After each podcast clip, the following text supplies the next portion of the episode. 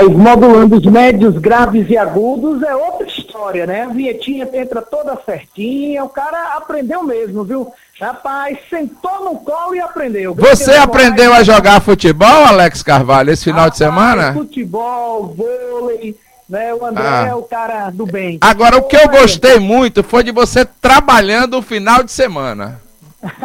Realmente, olha, eu fiquei feliz que meu próximo presidente trabalha, inclusive, na Sexta-feira Santa à noite.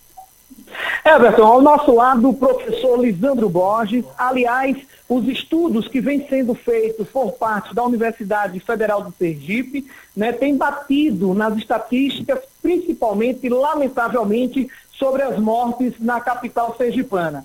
Abril e maio, né, nós teremos assim algumas notícias tristes se a população não mudar o seu modo de agir. Ao nosso lado, o professor Lisandro Borges, boa tarde. Professor, quais os estudos, como é que estão tá os levantamentos? Né? O senhor que participa também do comitê é, científico do governo do estado de Sergipe, qual a avaliação de hoje e a previsão para o final de abril e início de maio? Boa tarde, Liberdade Sem Censura, nos estúdios, Everton Júnior. Olá pessoal, tudo bem? Uma ótima tarde a todos. Alex e Everton, prazer muito grande falar com vocês. Boa tarde, professor. É, como você disse, né, a gente queria muito ter errado as projeções estatísticas, mas o trabalho ele é muito cuidadoso, ele é muito delineado, é um conjunto de universidades, então a gente não está sozinho.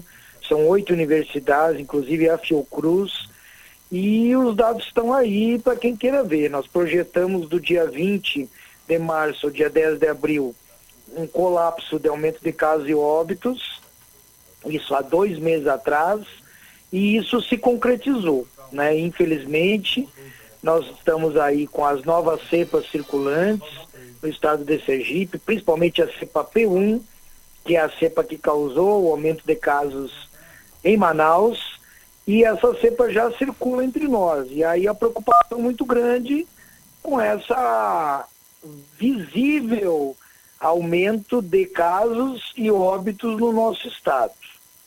A gente tem observado aí com o toque de recolher, houve uma redução leve, tênue, da, do RT, da taxa de reprodução do vírus. Pra você ter uma ideia, no dia 22 do 3, a RT, que é a taxa de reprodução, para o leigo entender, esse índice ele significa o seguinte, de quantas pessoas, a cada 100 pessoas, quantas elas contaminam outras. Né? Então ele tem que estar abaixo de 1 para o vírus ter uma diminuição da aceleração, né? uma menor circulação. Quando está acima de 1, o vírus está circulando com grande intensidade. No dia 22 do 13, essa taxa era 1,21. Traduzindo, cada 100 pessoas positivas contaminam outras 121 pessoas, no dia 22 de março. Hoje, nós temos essa taxa em 1,13. Então, a cada 100 pessoas, elas contaminam outras 113 pessoas. O índice tem que estar abaixo de 1 para a gente dizer que o vírus está circulando com menor intensidade. Então, a gente está longe de uma redução importante, né, de dizer que o vírus parou de circular, mas isso já é um reflexo do toque de recolher. Everton Júnior, só para a população sergipana, né, hoje nós estamos com 3.592 óbitos, né, 834 pessoas internadas, 13.775 pessoas em isolamento domiciliar, 160.100 pessoas curadas, 201.482 negativados e 178.301 casos confirmados. Né? A tendência é piorar, né, professor Lisandro? A projeção para o dia 17 de abril são 191.721 casos acumulados. Então nós vamos para 191.721 casos acumulados, 191 mil, né? E 721 casos acumulados. E para o dia 17 de abril também, 3.954 óbitos acumulados. Então, Everton essa é, é a projeção. Everton Júnior, podemos chegar a quase 4 mil óbitos, Everton. Isso. Everton. Oi, complicada a situação, viu, Alex Podemos Carvalho? chegar, Everton, a quase 4 mil óbitos né, no final do mês. Complicado demais. É a situação em Sergipe, como em todo o Brasil. O Brasil já passou de 3 mil óbitos, tem descido, inclusive tem caído. Caiu esse final de semana as mortes, mas continua ainda muito grande o número de mortes no Brasil e em Sergipe. Professor Lisandro Borges.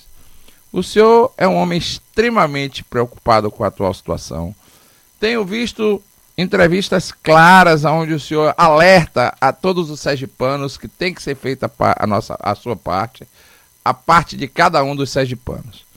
Quando o senhor, e o senhor também participa, logicamente, do Comitê Técnico Científico, que é coordenado pelo governador do estado.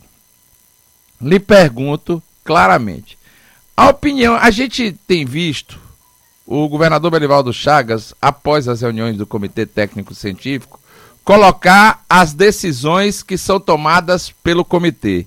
Mas, logicamente, as decisões tomadas pelo comitê são decisões tomadas por uma maioria. Qual a opinião do cientista Lisandro Borges com relação às atuais medidas restritivas do Comitê Técnico Científico e se o senhor tem uma opinião contrária a essas medidas e colocou na reunião se as medidas poderiam e deveriam ser um pouco mais duras. Pronto, então para as pessoas entenderem como é que funciona, né? Então a gente leva os dados brutos, os dados frios, sem emoção, né, nos dados, né? Porque o pesquisador ele não pode ter emoção de nenhum tipo em relação às projeções, então a gente leva o dado frio e é colocado na mesa de discussão as atitudes a serem tomadas. E a gente tem que dar uma ressalva, uma importância do governo do estado que até o momento não errou. Né? A gente viu outros estados aí com caminhão freezer para colocar os corpos, com pessoas morrendo nos corredores, com pessoas morrendo em casa porque não tinha leitos, e isso, pelo que eu saiba, nunca aconteceu no estado de Sergipe. Então, veja, um ano uh, se passou da pandemia e nós não observamos nenhum caos em relação a isso, devido às atitudes que foram tomadas. Fechou precocemente, ah, tomou atitudes de ampliação dos leitos. Então, acho que o governo, até o momento, a gente sabe que a gente tem mania de colocar a culpa no governo, né? No governo, na prefeitura. Isso. Mas as pessoas têm que fazer a parte delas. Nós chegamos nessa situação principalmente porque as pessoas não estão fazendo mais a, a parte que lhes cabe, que é usar máscara que é o álcool gel o tempo todo na mão e é o distanciamento social. As pessoas, é claro, a gente ficou um período de instabilidade, uma situação de já acabou, né? 45 de segundo tempo, só que o vírus veio e desempatou a partida e começou a fazer gol. Né? Então a gente tem uma nova situação no Estado. Como Angela Merkel disse, estamos numa nova pandemia, esqueçam 2020. E é isso que está acontecendo no Brasil. Novas cepas é um novo vírus. É um novo vírus mais infectivo, mais letal, pegando pessoas jovens, dos 30 a 50 anos, afetando grávidas, levando os bebês a nascerem mortos ou irem às UTIs. Então eu tenho um novo perfil de doença. Só que as pessoas cansaram. E esse cansaço levou ao relaxamento e o relaxamento gera contaminação. Então, uh, meu louvor ao governo do estado que tem feito o tema de casa, mas as pessoas têm que contribuir, têm que fazer a parte delas. Até o momento, toda a sugestão que a gente deu nas reuniões foram votadas, discutidas. Não é fácil, né? Para nenhum gestor no planeta ser presidente, governador ou vereador ou deputado numa pandemia, né? Então a situação não é fácil, porque as decisões envolvem economia, envolve a vida das pessoas. Mas as atitudes até o momento são corretas. Agora, claro que todos têm que contribuir para que a gente saia dessa situação. Entendo. Então, nas reuniões que tem o Comitê Técnico Científico, a, as propostas levadas para o governador, elas têm sido coerentes com os estudos elaborados pela universidade e pelos pesquisadores que, logicamente, estão envolvidos no trabalho. Essas é, com, com certeza. É isso aí. Essa comunicação, logicamente, é feita pelo governador Belivaldo Chagas, porque é o coordenador deste comitê. Mas muitos já dizem, inclusive, alguns professores universitários já tendem a apoiar o lockdown. Qual a opinião do pesquisador Lisandro Borges com referência à questão da implantação de um lockdown duro no estado para que a gente possa não só baixar a RT que já está baixada, que já está, que conseguiu recuar, mas principalmente o número de infectados e o número de mortos no estado? Olha, a gente leva todas as informações técnico-científicas e, como você disse, a palavra dele, né? Então é o governador que decide a, o destino do Estado, né? Em relação às medidas restritivas. Como eu falei anteriormente, até o momento as medidas restritivas estão ah, segurando ah, o que a gente tem em relação a colapso de saúde, que o colapso é nacional, né? Então, assim, Uh, o lockdown é uma medida restritiva extremamente severa. O fechamento de uma cidade é extremamente severo. Gera efeito? Gera efeitos, óbvio. Né? A gente viu aí Sorocaba, a gente viu aí outros uh, municípios, inclusive, e estados que fizeram uma, essa medida restritiva severa, e é claro que tem a redução drástica de casos e óbitos. Agora o problema todo, Alex, é realmente Everton. a gente ter. Everton, desculpa. Alex não, tranquilo. Tá tá é, é, porque eu pareço com ele, segundo algumas pessoas, mas não pareço não, ele é muito feio, viu? Sei que vocês eram gêmeos, velho. Por favor, professor. Everton, Everton, o que, que eu digo para você? Não adianta você fechar tudo dá uma sensação de segurança, porque, óbvio, as pessoas estão em casa, e logo em seguida reabrir, porque vai ter que ter uma reabertura, e aí as pessoas circulam com grande intensidade, porque é, é, gera uma agonia a pessoa estar tá em casa, né? Gera uma agonia, muito. Nós temos uma população que precisa trabalhar para ganhar seu pão, né? Os autônomos, que quase 88% da população sergipana é autônomo, tem que sair para a rua para vender seu produto, para ter um, um, algum recurso financeiro. Então, o que, que eu digo para você? Lockdown sem auxílio financeiro é loucura, é suicídio. Porque as pessoas que têm o salário garantido ficar em casa é uma posição. Agora, uma pessoa que precisa vender o seu produto, qualquer que seja ele, sem um recurso financeiro, sem um auxílio emergencial, essa pessoa ela vai passar fome. Então é uma faca de dois gumes. Então o que, que eu digo para você? As medidas restritivas sendo levadas a sério, a sério, não é o meia boca, né? Porque o Brasil nunca fez lockdown, o Brasil fez um lockdown meia boca, onde ficou circulando aí uh, ah, 40% da população. Isso não é lockdown. Né? Lockdown é 80% em casa e 20% essencial circulando. Né? Então a gente nunca fez no Brasil. Então, medidas restritivas sérias, o uso da máscara, evitar a circulação, evitar aglomeração em lugares sempre com menos de 10 pessoas, isso já foi demonstrado que segura. Segura a taxa de contaminação e segura os óbitos e as internações. E eu acho que é isso que as atitudes estão sendo tomadas em relação a esse direcionamento né? Mas ele sempre fala, o governador sempre fala, caso as coisas piorem, outras medidas serão tomadas, né? Então a decisão, como eu falei, é sempre dele e nós apoiamos todas as decisões.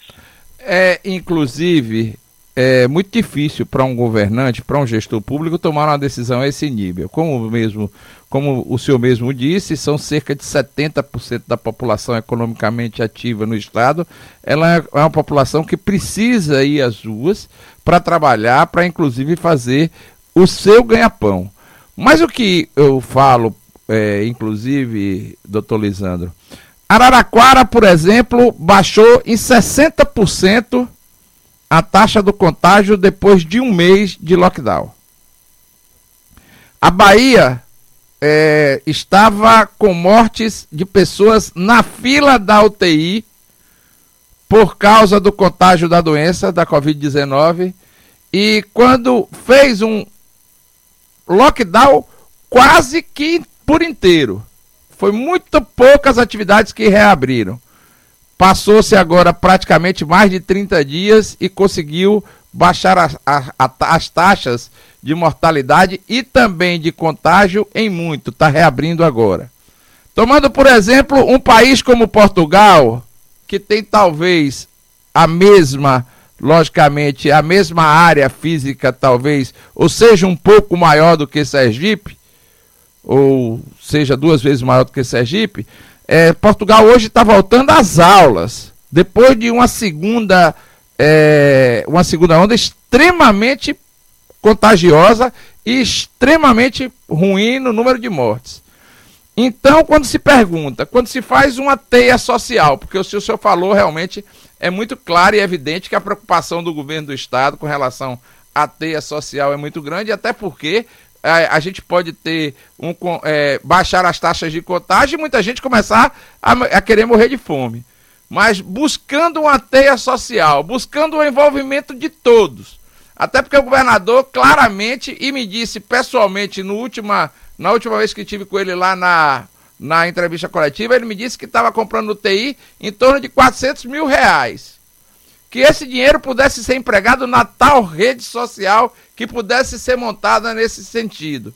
Não seria melhor para nós, os sergipanos, termos um período aonde pudéssemos ter a garantia que não estaríamos transmitindo esse vírus, que, como o senhor mesmo disse, é extremamente letal busca jovens nas idades que não buscava antes.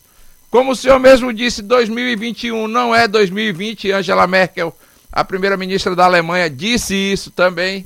Não seria melhor nesse momento? Inclusive, eu preguei no artigo que escrevi antes da Semana Santa que talvez fosse uma boa se criar um lockdown durante a Semana Santa. Talvez fossem poucos dias, mas aproveitaria e faria na Semana Santa. Mas, já que não foi feito e já que não se buscou essa solução nesse momento, o senhor já disse que essas taxas em abril e maio devem aumentar. Diante de todas essas perspectivas, diante de tudo que eu acabei aqui agora buscando dados, inclusive com relação à baixa na Bahia, com relação a Araraquara e com relação também ao país, Portugal. Diante de tudo isso, não seria melhor que Sergipe pudesse talvez ensaiar, desde que tivesse a cobertura social, pudesse ir para endurecer ainda mais essas medidas para que a taxa de transmi transmissibilidade. E também que, logicamente, as pessoas que estão sendo contaminadas morressem, seria, não seria melhor que Sergipe buscasse, talvez, um lockdown? Olha só, pertinente as suas informações, eu me permite contribuir. Portugal, quando fez o, o lockdown, para você sair de casa, você ter uma ideia, você tinha que mandar um e-mail para a Secretaria de Saúde do, do Estado pedindo para você sair para ir no mercado. E aí eles tinham prazo de 30 minutos a uma hora para responder se você podia sair ou não. Aí você recebe um código, um QR Code, que você será escaneado na rua para verificar se você está autorizado ou não a circular. Então é outro nível, né? Eu, a gente não pode. Claro que a gente compara o que acontece na Europa, mas a gente vê que não tem como comparar a Europa e Estados Unidos com o Brasil, que nós temos sérias mazelas, inclusive até de fiscalização. Né? A gente, eu estava conversando com o dono do restaurante ele estava me dizendo, eu tenho todo, eu gastei quase 50 mil reais no meu restaurante para adaptar, totem de álcool gel, câmera infravermelha, etc e tal, e eu vejo no bairro o boteco aberto cheio de gente se contaminando. E, e eu tenho que dizer que eu concordo com ele, porque na verdade os bons pagam pelos maus. Né? Então eu acho que a regra ela tem que ser para todos. Todos têm que fazer a sua parte, como eu falei antes. Se cada um fizesse a sua parte, usando a máscara, o álcool gel, o distanciamento, a gente não estaria nessa situação. Com cepas, Everton, a P1 já está em 11 municípios. E a cepa P1 ela é mais infectiva, ela é mais letal e ela está cometendo grávidas, bebês, jovens. E não é mais transmissão que o cara foi para Manaus. A transmissão já é comunitária, já está circulando no nosso estado. E é essa cepa que escapa do sistema de anticorpos. Então a gente tem uma situação de transmissão já comunitária dessa cepa. E o que, que eu digo para você? Na Europa, o que funcionou foi lockdown perante vacinação. Tá? Então é outro nível. Os caras estavam com a vacina, uh, como diz, com a bala na agulha e a vacina pronta para ser aplicada. Eles fecharam todo mundo em casa e vacinaram em casa ou em drive-thru. Então aí você está usando duas ferramentas importantes, que é o fechamento, que é a restrição de circulação, para não espalhar as novas cepas, e a vacina na mão. O que, que nós não temos? Vacina em grande quantidade. Então o que, que eu digo para você? É importante a medida restritiva, mas com aceleração no processo de vacinação. Antes que essas cepas predominem, e aí a vacina vai precisar ser atualizada, renovada, reformulada, como já está sendo. A Pfizer já está renovando a vacina deles para novas cepas, a Coronavac e a de Oxford também. Então eu acho que tem que haver essa sincronia. Né? E a temperatura está sendo avaliada. Quarta-feira a gente tem reunião e, dependendo da situação estadual, as medidas vão ser eh, mais rigorosas ou menos rigorosas, ou vai se manter. Lembrando que a decisão é do nosso gestor maior, né? que é o governador do estado, que ele tem a, a decisão soberana sobre as atitudes. E nós cabe acatar a melhor decisão, que até o momento não errou. Né? Está tá ampliando leito, está fazendo parceria com os hospitais, tá apoiando a universidade cedendo testes e cedendo o apoio para a gente testar. Agora vamos fazer 17 municípios do estado, tá? municípios pequenos, com baixa infraestrutura. Nós vamos, nesses municípios, ampliar a testagem massa, porque a testagem vai nos dar um panorama da doença.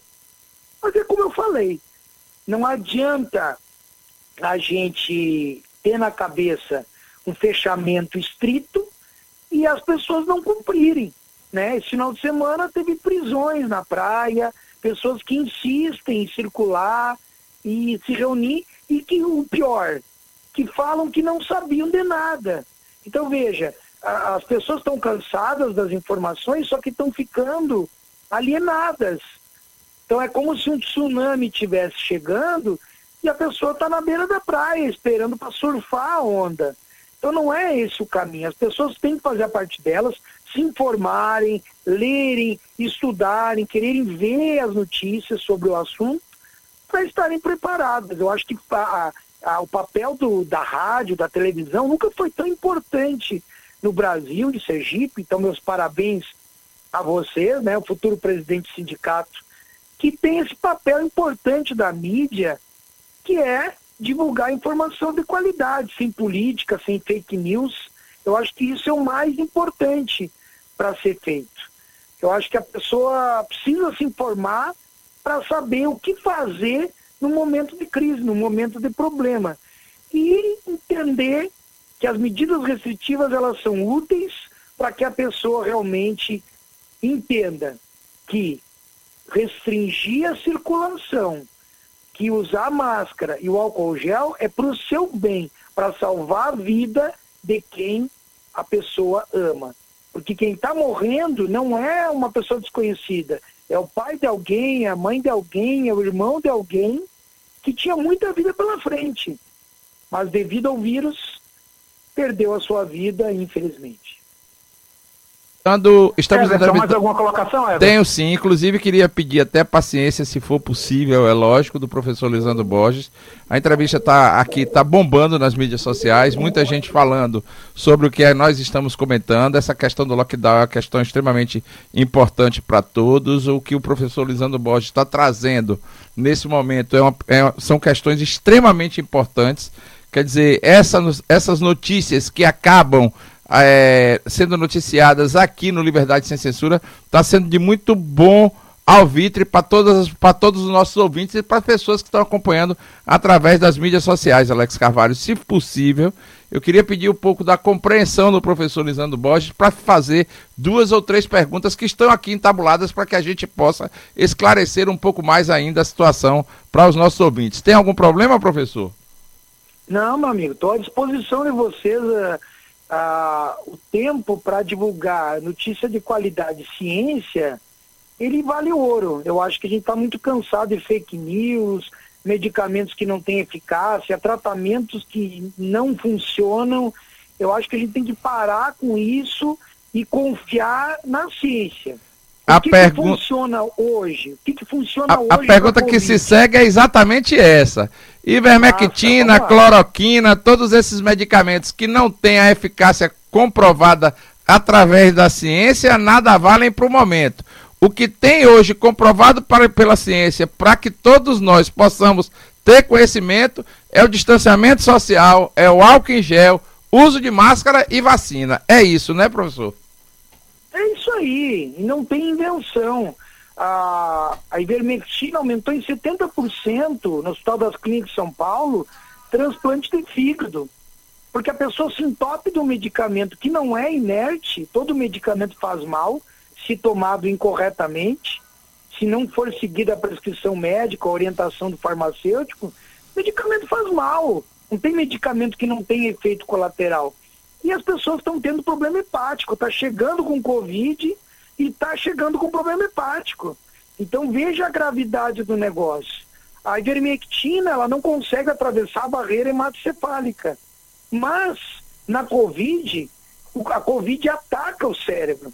E aí aquela barreira contra a ivermectina no cérebro, ela se rompe e a droga acaba causando lesão neurológica. Então veja que problema você tomar uma medicação que não tem eficácia, que não tem comprovação do seu efeito.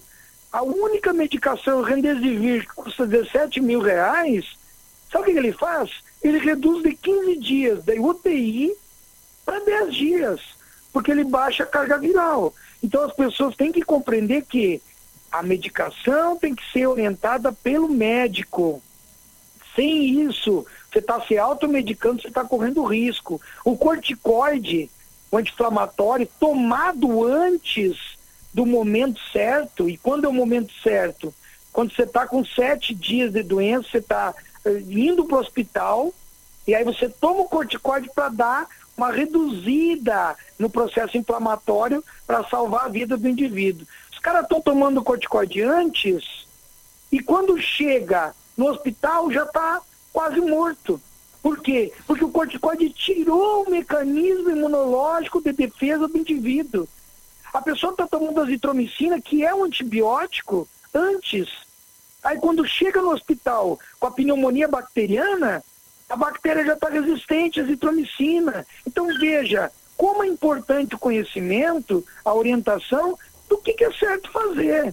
E a gente tem que acreditar na ciência, pesquise, vá atrás, veja o que funciona, o que não funciona. Pare de acreditar em fake news. A fake news está matando muita gente no Brasil, infelizmente. Professor Lisandro Borges, é, estamos entrevistando o professor Lisandro Borges, pesquisador, cientista da Universidade Federal de Sergipe, que está derrubando alguns mitos e trazendo fatos para os nossos ouvintes da Liberdade Sem Censura tomarem conhecimento da atual situação do combate à pandemia do Covid-19 aqui no estado de Sergipe e tudo aquilo que está na ciência e que também está nas fake news que são distribuídas através das mídias sociais. Fique ligado, até porque isso pode afetar a sua vida e a vida das pessoas que você ama, que você convive. Professor Lisandro Borges, na semana passada eu li um artigo do, de uma faculdade de medicina de Londres que dizia que as vacinas hoje existentes poderiam, daqui a nove meses, já não ter mais a eficácia que tem hoje. Como é que o senhor vê esta afirmação? Eu, inclusive, escrevi artigo no portal alonews.com.br, deixei um pouquinho, não sou pesquisador, mas falei, inclusive, com os números que obtive na, nos estudos feitos pela Universidade lá de Londres. A gente, eu escrevi sobre isso. É, no, daqui a nove meses, devido à variação dessas cepas, essas vacinas que são ministradas hoje, a da Butantan, a Coronavac, a Pfizer, a Janssen Janssen, todas essas vacinas existentes no mercado hoje, ela po elas podem perder o poder de combater a Covid-19 no futuro? Excelente pergunta. Uh, o que, que a gente tem visto de movimento na Europa? A Europa já está estudando uma terceira dose da vacina. Adivinha por quê? Por causa da cepa brasileira, da cepa britânica e da cepa da África do Sul e da cepa de Nova York. Tá? Então já estão estudando uma terceira dose, só para as novas cepas. Porque é normal, o vírus, o que, que ele quer? Quer perpetuar a espécie dele. Ele já mutou 800 vezes. O problema é quando a mutação deixa ele mais infectivo e mais letal. Que é o que aconteceu com a cepa britânica da África do Sul, a peruana, a C14, a P1 brasileira, a P2 brasileira e a N9 brasileira. Então, gerou um vírus mais efetivo, que aumenta a taxa de mortalidade e escapa, esse é o principal problema, escapa dos anticorpos. Então, Manaus, o que, que fez? Ah, divulgamos que Manaus tem comunidade de rebanho. Maravilha, todo mundo se contaminou, todo mundo está comunidade natural, ninguém mais pega. O que, que o vírus fez? Ah, é? Vocês estão com anticorpo? É? Tá, então tá bom, vou me adaptar vou escapar da agressão, porque o anticorpo para o vírus é uma agressão, e a gente teve aí Manaus, que estava todo mundo na rua, o pessoal, a galera não usava mais máscara, começou a agravar o problema, colapsou, faltou oxigênio e quantas pessoas perderam suas vidas? Por quê? Cepa P1, a cepa de Manaus descoberta no Japão, porque os japoneses foram para Manaus, quando voltaram para o Japão, lá tem uma vigilância genômica fantástica, mundo que entra genotipam para saber qual é a cepa, descobriram o presente que o Brasil mandou, a cepa P1. E aí a gente descobriu duas coisas básicas. Primeiro, os anticorpos duram cinco meses. Então, a pessoa que teve Covid em 2020, 2021, novo ano, pode ter de novo. Segundo, os anticorpos duram cinco meses, como eu falei. Segundo, a pessoa pode ter reinfecção a cepa britânica aumentou 60% a reinfecção. E terceiro, as vacinas têm uma média de duração do efeito de 8, 8 a 9 meses. Mas elas têm efeito contra as cepas antigas. As cepas novas, elas ainda têm efeito, mas o efeito é mais reduzido. Então o que, que eu digo para você? Contra as novas cepas, qual a melhor vacina? Coronavac. Por quê? porque ela induz, ela é o vírus inativado, ela induz a formação de anticorpos contra quatro linhas de proteína. Proteína S, que é a spike, que usa a spike para penetrar na célula, e as mutações são na proteína S, são na spike, proteína N, N e E. Então, anticorpos contra quatro partes do vírus.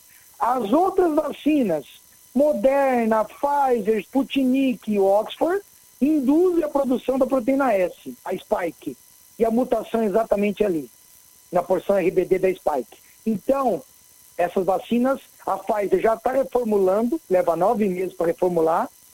A Sinovac, fabricante da Coronavac, e a AstraZeneca, junto com a Oxford, já estão reformulando, leva quatro meses. Então, quando a gente terminar de vacinar a população brasileira, podemos necessitar de uma terceira dose, uma dose de reforço contra as novas cepas. Mas a prioridade é vacinar rápido, o mais rápido possível. No ritmo que está, se a gente vacinar 150 mil pessoas por dia, que foi o que Israel fez. Israel vacinou 150 mil pessoas por dia em três meses e meio acabaram. Já está liberado, Israel não precisa usar mais máscara, já está todo mundo na rua. E tem o cartão de vacinação que você tem que apresentar nos lugares para poder entrar. É como se fosse um, um, uma carteira de identidade de, de, de circulação. Se o Brasil continuar no ritmo que está, vai levar quase quatro anos. E, é, tá? em... Três anos e nove meses. Eu consegui entender. Tá no ritmo que está. Eu consegui entender, inclusive, tá. inclusive quero lhe pedir desculpas porque deu informação que não condiz com a realidade. Pé, me parece que Portugal é da mesmo do tamanho de Pernambuco e que Sergipe Isso. é do mesmo tamanho de Israel. Essa informação Isso. que eu dei no começo da entrevista, me desculpe, inclusive, essa informação que eu passei para o senhor. Mas vamos lá. É, o senhor fala das vacinas. É, a vacina da Janssen é uma vacina que, segundo alguns especialistas, só precisa de uma, uma dose. Uma dose. Essa vacina Isso. já também está preparada para essas novas cepas de vírus ou vai precisar de um reforço no futuro? Reforço no futuro. Todas elas reforço no futuro. Exatamente, Everton, igual a vacina da gripe. Por que, que todo ano a gente precisa se vacinar da gripe? Porque novas cepas surgem, os caras vão lá, reformulam a vacina da gripe, todo ano a gente tem que se vacinar da gripe.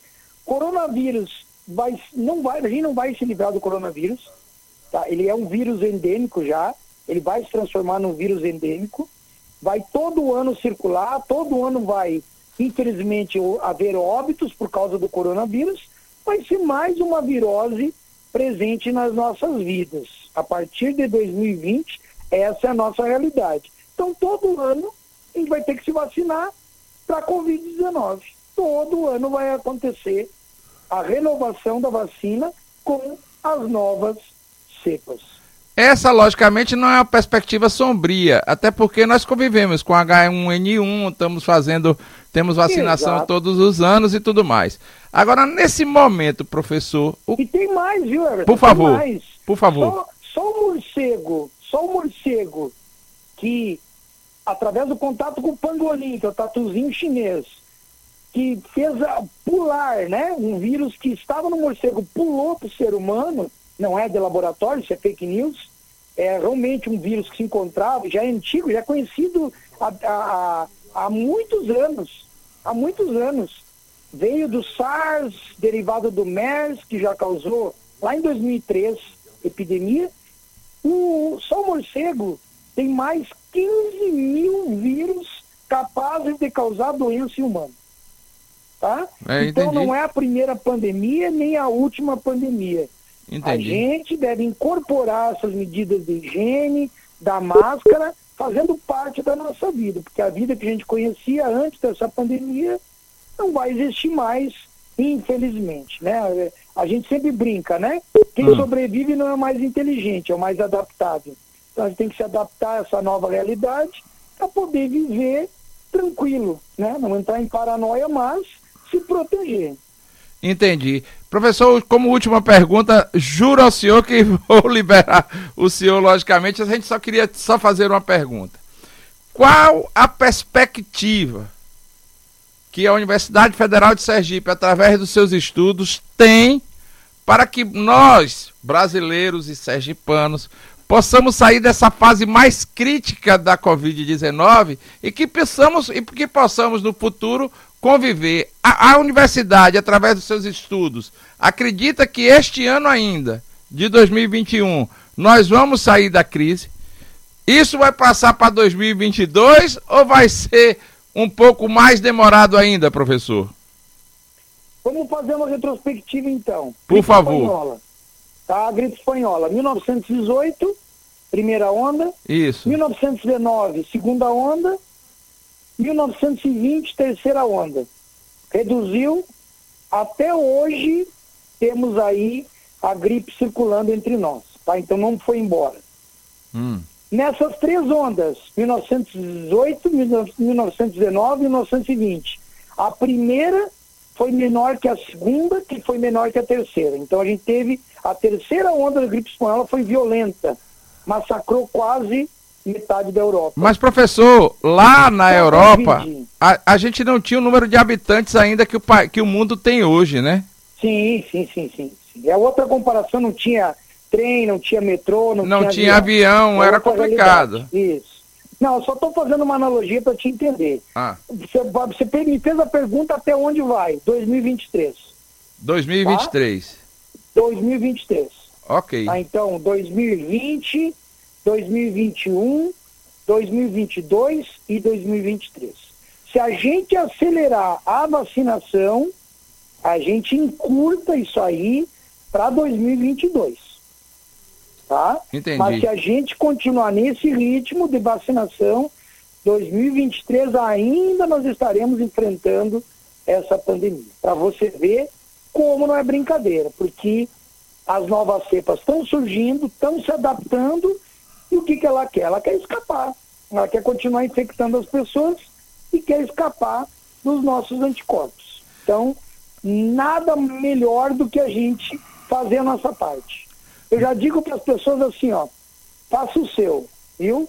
Faça o seu, porque se você depender do indivíduo do teu lado, que está com a máscara no queixo, que está com a máscara no bolso, que não quer usar máscara, você vai acabar se contaminando. Então, se cada um fizer a sua parte, você protege o outro.